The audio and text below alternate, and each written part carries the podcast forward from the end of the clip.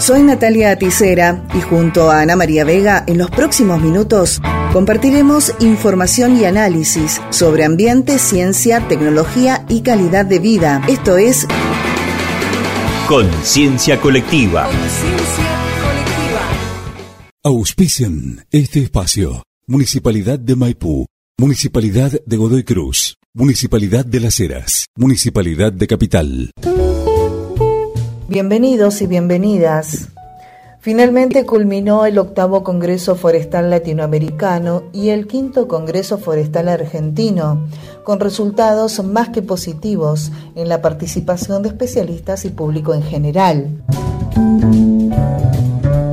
Diferentes temáticas se abordaron, entre ellas bosque nativo. Un 13% de la población total de Argentina está inmersa en la matriz del bosque nativo. Esto lo explicó Rolando Tevez, coordinador nacional de cuencas forestales, en este Congreso Forestal Latinoamericano que se llevó a cabo aquí en la provincia. Argentina agroexportadora, que fue sostenida por los bosques nativos, todos los ferrocarriles de la Argentina están sostenidos por quebrachos de la región chaqueña, las estancias más pudientes están alambradas con postes del bosque nativo, la forestal se ha alimentado históricamente de la madera de los bosques nativos. Eso es parte de la historia nuestra, pero los bosques nativos no son historias, sino los bosques nativos tienen un presente y tienen un futuro. Como sabemos, los bosques nativos ocupan 53 millones de hectáreas en todo el país. Tenemos bosques nativos en el norte, con selvas, con el parque chaqueño, que es la que ocupa casi el 70% de las superficies es el, núcleo más fuerte de superficie de bosque nativo en la Argentina, los bosques andinos patagónicos y después las formaciones de monte y espinal que son bosques que están en, el centro de la, República Argentina.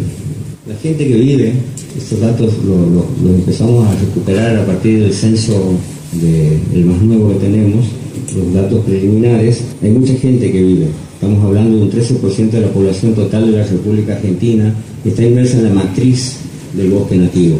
Del medio rural, estamos hablando de la, población dispersa, es más o menos unos 2 millones de personas que viven en el bosque, que implica eso, medio de vida, gente que convive permanentemente con el bosque, que usa el bosque, que no solamente saca madera, sino que saca la carne, saca la leña como fuente de energía a diario. Por otro lado, Orlando Tevez explicó la producción y el desarrollo que implica el bosque nativo para la sociedad y afirmó que tiene que ser un motor para mejorar todas las condiciones de las comunidades locales. Una de las características que lamentablemente tenemos en, la producción del, del bosque nativo es la gran informalidad que tenemos. Estos datos de 16.000 personas registradas, de empleos registrados, son datos de aquí, o sea, personas que están registradas y hay que sacar la cuenta de los que no están registrados y que conviven y que viven del bosque nativo. El bosque nativo produce más o menos unos 2 millones de toneladas por año de productos de postes, durmientes, rollos, leña, carbón y otra una serie de productos que tenemos que tienen que ver con otros productos como aceites esenciales. Y el bosque como motor de desarrollo local tiene que ver con esto. Hoy alguien preguntó cómo veíamos, cómo íbamos a encarar o cómo pensamos encarar el, el manejo forestal en una perspectiva del desarrollo local. Es importante y es una, una decisión y una política de Estado trabajar de una manera integrada con todas las dimensiones que tiene un lugar. ¿Qué quiere decir esto? El bosque tiene que ver con la cultura, sino los mitos y las cientos de canciones que tenemos vinculadas al bosque, que son? El bosque tiene una dimensión social importante con todas las comunidades que viven adentro. Obviamente lo ambiental es importantísimo y necesario tomarlo en cuenta. La cuestión política, y cuando hablo de política es, tiene que ver con decisiones políticas de si la traza de una ruta va por un lado o por el otro, si la infraestructura de una localidad vinculada al bosque tiene que tener electricidad o no, son decisiones políticas y en eso el bosque tiene que ser un motor para poder mejorar todas las condiciones de las comunidades locales.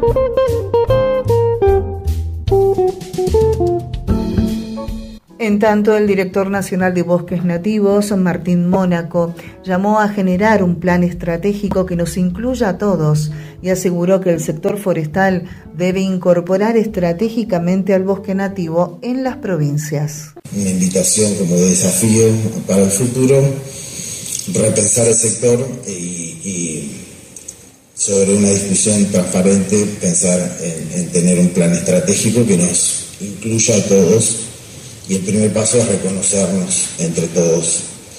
Y, y me parece que eso es posible, hay un escenario, la voluntad está, por lo menos de la parte que a mí me toca representar. Y, y si logramos eso estoy seguro que eh, vamos a, poder este, avanzar no solo en la cuestión de la pobreza, sino en pensar el, sector forestal, que lo decíamos hoy en la, en la ponencia de bosque, en el simposio de bosque, estamos hablando del 20% del territorio nacional. Hay provincias que la mitad de su provincia está cubierta por bosques nativos y también tienen el potencial de incorporar plantaciones para determinadas actividades forestales incluso esas mismas provincias no están incorporando de manera estratégica al bosque nativo y el sector forestal es el que tiene que ir a sentarse para incorporarlo a través de la política, a través de los distintos sectores y creo que, eh, vuelvo a repetir por última vez y yo termino, si logramos transparentar la discusión, podemos pensar estratégicamente el sector sobre acuerdos y pasar a la acción para lograr un desarrollo que entendamos todos de la misma forma. Para culminar, vamos a compartir con ustedes una entrevista que realizamos a Fidel Roig, investigador principal del CONICET, director del CCT Mendoza y profesor de la Universidad Nacional de Cuyo, quien nos habló sobre la gran participación de la gente en el Congreso Forestal llevado a cabo en la provincia, como así también de los aspectos más importantes desde la economía, hasta la significancia social. La verdad que el desarrollo ha sido espectacular, porque eh, por la concurrencia no esperábamos un número como el que tenemos hoy día de eh, participantes presenciales. Hemos superado los 1.100 participantes, a lo que hay que sumar la cantidad de gente que se ha conectado en forma virtual, que eso todavía no lo tenemos contabilizado, pero consideramos que es una asistencia extraordinaria mucho más de lo que esperábamos. Así que en eso muy contentos por la participación y sobre todo por la participación de jóvenes y de estudiantes eh, atraídos por las propuestas y en la participación. Ha habido mucha actividad. De manera que este es un congreso, digamos, para nosotros exitoso. ¿Cuáles son los pilares de este Congreso en cuanto a la temática y también quizás a las disidencias que se han podido dar y el debate? Bueno, el, Congreso ha tratado de plantear todas las políticas o todos los aspectos forestales, desde la ciencia básica hasta la economía y la, la, significancia en la sociedad. De manera que creo que ha cumplido con la premisa de abarcar todas las expectativas en el rubro forestal. Eh, eso para nosotros ha sido una interacción súper interesante y enriquecedora porque hemos visto mesas donde han trabajado juntos desde científicos que trabajan en la ecología o en el manejo forestal con aquellos que hacen, fabrican un mueble o hacen negocios o necesitan de mayores detalles para, digamos, perfeccionar sus productos en función de la calidad de los materiales y todo. Entonces, en ese sentido creo que ha habido una, una confluencia de distintos aspectos relacionados con el bosque y, y para nosotros, por más que conforme que todo eso haya confluido en un solo evento, ¿sí? en un solo congreso. Ahora, el tema ambiental estuvo presente, atravesando todo y como referente del CONICET aquí en Mendoza, ¿cómo podés leer desde ese lugar, no? Obviamente que la parte ambiental está presente y uno de los temas fundamentales fue la parte ecológica y la parte del cambio climático que incide en muchos aspectos de la productividad y de la ecología de los bosques.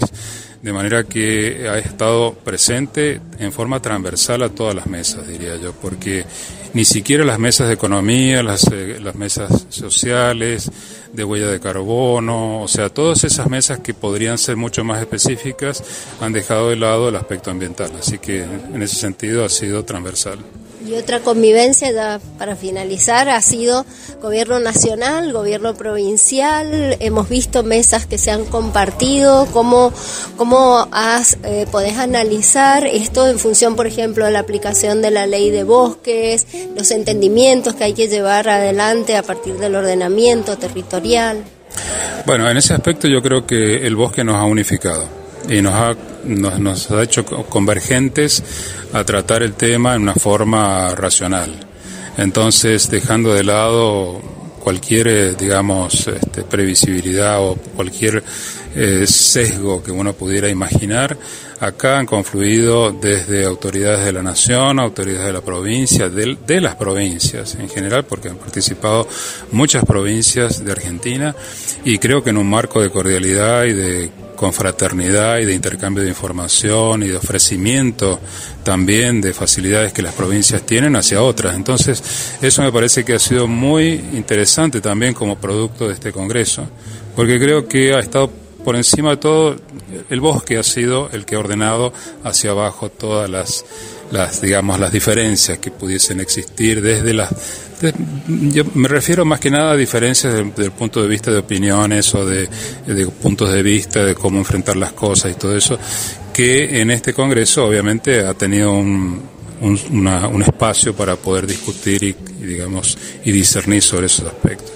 Ahora, forestales que están acostumbradas y acostumbrados a grandes árboles de tremendos tamaños, verdes, van a salir en visitas a conocer en terreno los bosques de Mendoza. Claro, porque con el tiempo la gente ha ido entendiendo que los bosques no son los árboles de 20, 30 metros. Los bosques son, pueden ser mucho, de árboles mucho más pequeños. Y si uno los mira desde muy abajo, un bosque puede ser de un metro o dos metros de altura. Eh, de manera que mm, esa, esa discusión que se viene llevando, también asociada con la legislación, creo que se va de alguna manera perfeccionando y todos van digamos, obteniendo un criterio común. Y por supuesto que nosotros vamos a aprovechar de mostrar nuestros recursos locales, porque nosotros tenemos los bosques nativos, los bosques del Garrobo, entonces hay dos salidas, eh, particularmente para visitar dos eh, importantes reservas que tenemos en el este de la provincia, en Yacuñán y en Telteca, eh, donde todos los participantes van a poder experimentar lo que son los bosques nativos de Mendoza. Y entender, para finalizar, la importancia de la relación con la gente, la, la, la, vida que está alrededor de estos bosques, que no es solo la biodiversidad, ¿no? sino también lo social. Claro, es que el bosque no lo podemos entender solamente como analizar la parte vegetal, por así decirlo. Es un conjunto, eh, es una, digamos, una conformación de una biota vegetal, una biota animal y también la participación del hombre y de la inserción del hombre en esos territorios, que en nuestro caso, desiertos, eh, son territorios a veces hostiles, difíciles para vivir, y entonces la interacción del hombre con el bosque llega a un punto de entendimiento que a veces desde afuera o el citadino no lo entiende muy bien, o el que viene de otros, eh, digamos, ambientes, por así decirlo, forestales, si se quiere. Entonces es interesante porque esa gente que va a ir a visitar esas dos reservas va a tener una oportunidad también de conversar con la gente local y tener también, bueno, una idea de cómo esta gente visualiza o aprecia el recurso donde vive. Auspiciaron este espacio. Municipalidad de Maipú, Municipalidad de Godoy Cruz, Municipalidad de Las Heras, Municipalidad de Capital. Esto fue Conciencia Colectiva.